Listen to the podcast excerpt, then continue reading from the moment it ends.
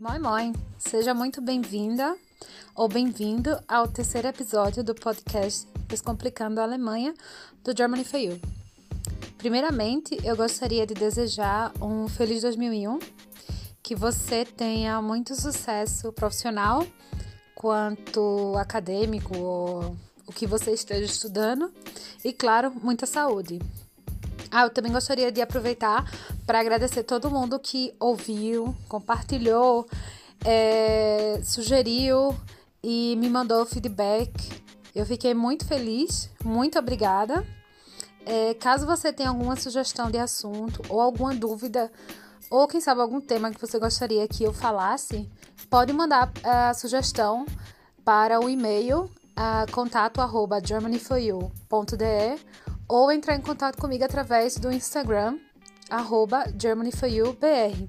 Eu vou ficar muito feliz em ouvir um feedback e ter esse contato um pouco mais direto com você. É, Para quem está ouvindo pela primeira vez é, o podcast do Germany for You, o meu objetivo com esses episódios é trazer informação sobre a Alemanha contemporânea em uma linguagem descomplicada. E aí, para eu falar sobre a Alemanha, eu vou me basear em conhecimento acadêmico, estatística e, claro, também na minha vivência, na minha experiência aqui na Alemanha e a minha perspectiva baseada em tudo isso, tá?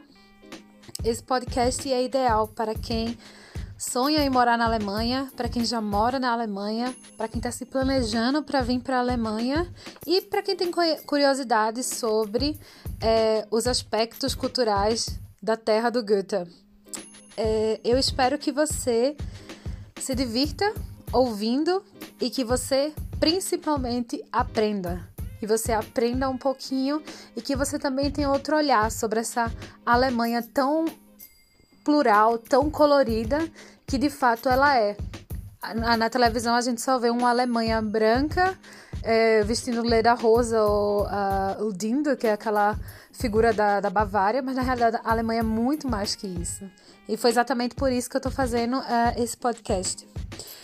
Se você pensa em ou está querendo conhecer um pouco mais sobre os estados da Alemanha, eu tenho uma novidade maravilhosa para você.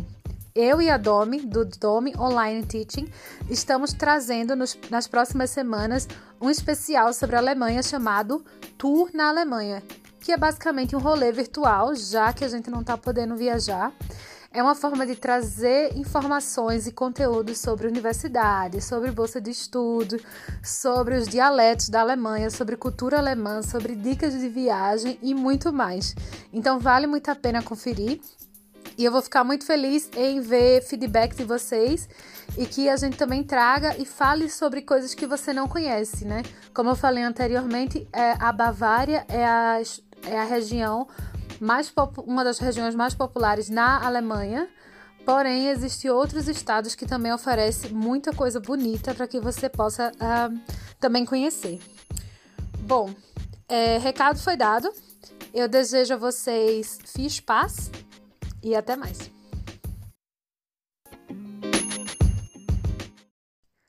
Berlim, ditadura, música eletrônica e um político irreverente. Esses são os temas que hoje eu vou abordar sobre a cidade de Berlim. Bom, se você não está acompanhando, como eu falei, a gente está fazendo um tour na Alemanha e a, o estado dessa semana é Berlim. É simplesmente o estado que eu realmente eu amo Berlim. Berlim é como eu sempre falo, né? Eu tenho amor platônico. Eu amo Berlim, mas Berlim tá nem aí pra mim. Mas o vida que segue, né? Como diz a história. E hoje eu quero falar um pouquinho uh, sobre a cidade em si, sobre alguns fatos históricos que foram marcantes e decisivos para que a cidade toma, to, tomasse o formato que tomou hoje e eu espero que vocês aproveitem bastante e que vocês também aprendam um pouquinho sobre a história contemporânea da Alemanha.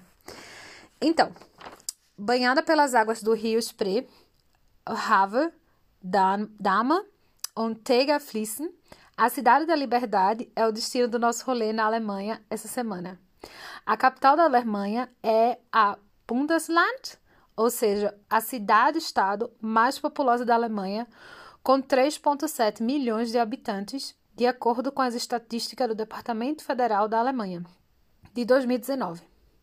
Cultura, liberdade e caos. A cidade de Berlim também é verde. De acordo com as autoridades de Berlim, cerca de 40% do seu território total é formado por parques, florestas, jardins e campos agrícolas. Quem não lembra do, da matéria do ano passado que teve no Deutsche Welle e que ficou viral sobre as raposas, né? Em Berlim tem muita raposa e tem uma raposa que teve um comportamento pouco uh, engraçado, podemos falar assim. Teve uma raposa que estava roubando sapatos e aí encontraram no, no arbusto os sapatos que ela tinha roubado e tinham mais de 100 pares de sapato, se eu não me engano. Então é muito engraçado, tem vários memes por, de, sobre essa cena aqui na Alemanha e eu super indico que vocês deem uma olhada na internet, deem um Google para que vocês vejam. Eu achei muito fofinho e além de oferecer diversas opções de é, recreativas e culturais, a cidade que nunca dorme ou que dorme muito pouco da Alemanha é um dos principais atrativos turísticos do país e da Europa. Como o próprio prefeito da cidade de Berlim em 2003 descreveu, Berlim ist arm, aber sexy, que em português seria Berlim é pobre, mas é sexy. A Cidade da Liberdade foi palco de diversos acontecimentos históricos importantes, tanto na história alemã quanto na história mundial. Berlim foi palco de duas ditaduras de duas extremas, dois extremos. A primeira que foi a ditadura nazista, que todo mundo conhece, uma ditadura de direita, onde você pode encontrar diversos prédios da época e museus que falam sobre o terror e as vítimas de uma das maiores tragédias humanitárias na Europa, ou seja, a maior, podemos sim falar. E também a ditadura de esquerda, que foi durante o período da DDR, que é a, ou a ditadura comunista, que durou até o final dos anos 80. Na cidade também é possível ver diversos prédios históricos da DDR, com pinturas retratando o cotidiano e a, so a, União Soviética, assim como diversos museus interativos que falam sobre espionagem e os crimes efetuados no período da ditadura. Com a queda do muro em 1988, o governo alemão levou alguns meses no processo de reunificação da Alemanha. Com isso, a capital, que antes se encontrava na cidade de Bonn, aqui no estado do NV, foi transferida para a cidade de Berlim. Uma vez que Berlim foi literalmente dividida e era o ponto de encontro entre a Alemanha Ocidental e Oriental. Com isso, nos anos 90, a cidade estava em processo de reconstrução, com diversos prédios abandonados, aluguel muito barato atraiu muitos artistas, jovens e comerciantes que se mudaram para a nova capital da Alemanha em busca de uma nova oportunidade, em busca de reinventar-se, em busca de um novo recomeço. Essa nova geração que estava se formando em Berlim e essa vontade de recriar, de reproduzir arte, fizeram que Berlim se tornasse uma das referências na Technoparty. Quem já assistiu filme clássico do cinema alemão, que são filmes feitos no começo do ano 2000, viu com certeza ou ouviu alguma música techno é, durante os filmes. Um exemplo clássico é o filme Corra Lola, que é a história de uma menina com cabelo uh, ruivo que corre pela cidade de Berlim e que fica tocando a música techno que é tão que foi uma referência muito grande que marcou muito esse período e que marca e que é uma das grandes marcas de Berlim. É, esse estilo musical, na realidade, ele não é alemão, ele é originado da cidade de Detroit, nos Estados Unidos, mas foi em Berlim que ele se consolidou. Uh, por diversos motivos. A euforia, a liberdade, os espaços ilimitados, as poucas fiscalizações deram oportunidade para que essas festas ilegais acontecessem e que através dessa ilegalidade se tornasse algo estruturado e que se tornasse uma das grandes marcas de Berlim.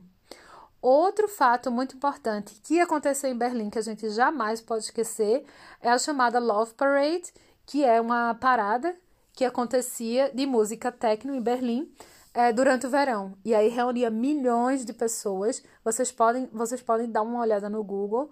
É muito interessante. Existem uh, diversos documentários sobre esse assunto e eu super recomendo porque essa é realmente uma das grandes marcas e uma das grandes um, imagens que eu tenho da cidade de Berlim, essa liberdade, as pessoas indo para lá e sendo feliz, e você tem diversos carros alegóricos. É, na realidade, não é carros alegóricos, era um trio elétricos, podemos falar assim. E era como se fosse um carnaval em Berlim. Então, assim, é algo que marcou muito os anos 90 em Berlim. E uh, eu li um livro que é justamente baseado nisso que eu estou trazendo essas informações da jornalista Valerie Shonian, que ela faz uma entrevista com um dos principais uh, produtores de eventos na área do techno, e ele afirma que o techno tirou Berlim da escuridão. E eu achei muito bonito esse capítulo que ele fala. Na realidade, essa pessoa, ele não é de Berlim, ele vem dessa região aqui perto de Colônia, é, nesse, no estado daqui na região perto de Colônia, mas ele se mudou para Berlim assim que o muro caiu, porque ele era jovem, ele não tinha tanto dinheiro e ele queria essa liberdade. Então, quem tem interesse, dê uma olhada. O livro se chama Os Bewusstsein. É, infelizmente, eu só encontrei a versão em alemão, mas é, uma, é um livro maravilhoso e fala sobre a geração da, das crianças, a geração pós queda do muro. Então, tá aí uma recomendação de literatura. E aí voltamos para os anos 2000, que o mundo queria consumir a arte de Berlim. Filmes, músicas, seriados e livros contavam a nova realidade de uma cidade que era tão vibrante e colorida.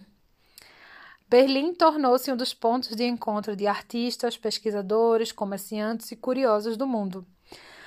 Lembra daquele prefeito que eu disse que ele falou que Berlim era pobre, mas era sexy?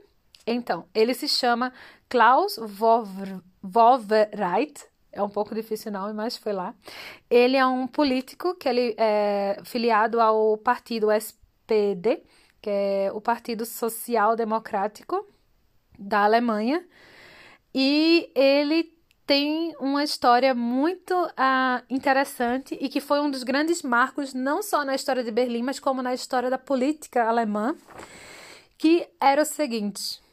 Em 2001, tava rolando boato que ele seria homossexual. Tava todo mundo falando e aquele bus. E aí ele fez o seguinte: eu vou deixar tudo claro, vou chamar, fazer uma conferência e vou, felizmente, vou fazer, é, deixar tudo colocar todos os pontos no i, como a gente fala.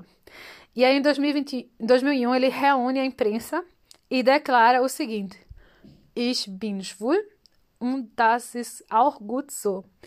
Que em bom português seria eu sou gay e isso é uma coisa boa.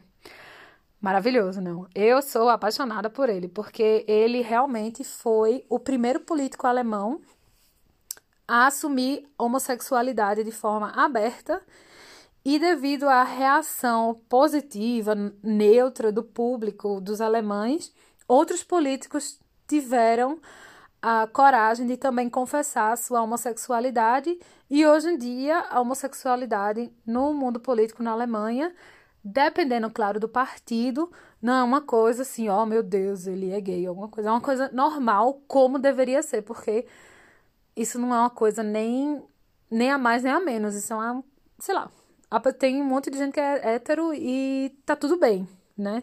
Eu não tô falando, esse não é lugar de fala, que eu não sou homossexual, mas é, eu acho que é muito importante esse marco para que vocês vejam um pouquinho quão progressiva era Berlim, porque eu estou falando do começo dos anos 2000, né? E sem dúvida esse momento foi, ficou marcado na história da Alemanha dos anos 2000 e existem diversos é, documentários. Se você ler diversos documentários e livros sobre a Alemanha nesse período, esse momento está marcado, está documentado, que eu acho que foi um grande avanço para a comunidade, é, para a população alemã. E hoje em dia, Berlim possui, recebe milhões de turistas do mundo todo. É, existem vários passeios que são maravilhosos, existem vários projetos sociais que você, como turista, pode também contribuir, e isso eu vou falar durante a semana lá no Instagram. É, por hoje é só. Eu espero que vocês tenham gostado de aprender um pouquinho sobre essa história de Berlim no final dos anos 80, no, até os anos 2000. É, e eu espero que vocês se divirtam no especial lá no Instagram. Então, galera, beijos e até a próxima.